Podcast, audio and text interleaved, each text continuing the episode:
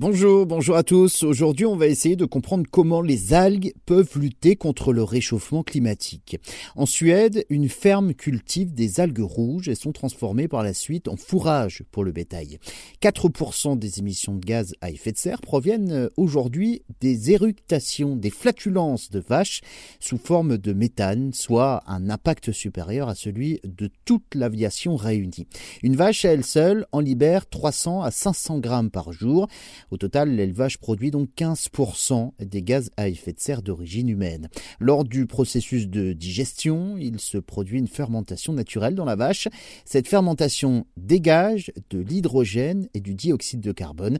Les deux combinés créent donc du méthane. En un an, une vache émet ainsi environ 90 kg de méthane, un gaz à effet de serre au pouvoir réchauffant 25 fois supérieur à celui du CO2.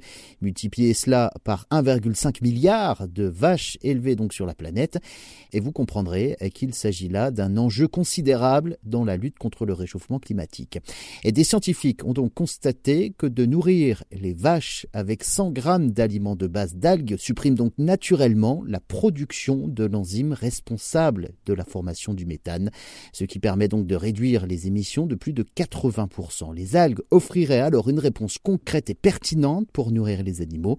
Une étude réalisée par une équipe équipe américaine de l'Université de Californie stipule qu'à peine 80 grammes par jour d'aliments à base d'algues rouges pourraient réduire jusqu'à 82% les émissions de méthane liées aux élevages, et ce, sans altérer le rythme de croissance des animaux. Et au niveau du goût, vous allez me demander, eh bien, aucune différence dans la saveur de la viande des animaux nourris aux algues par rapport donc aux autres animaux.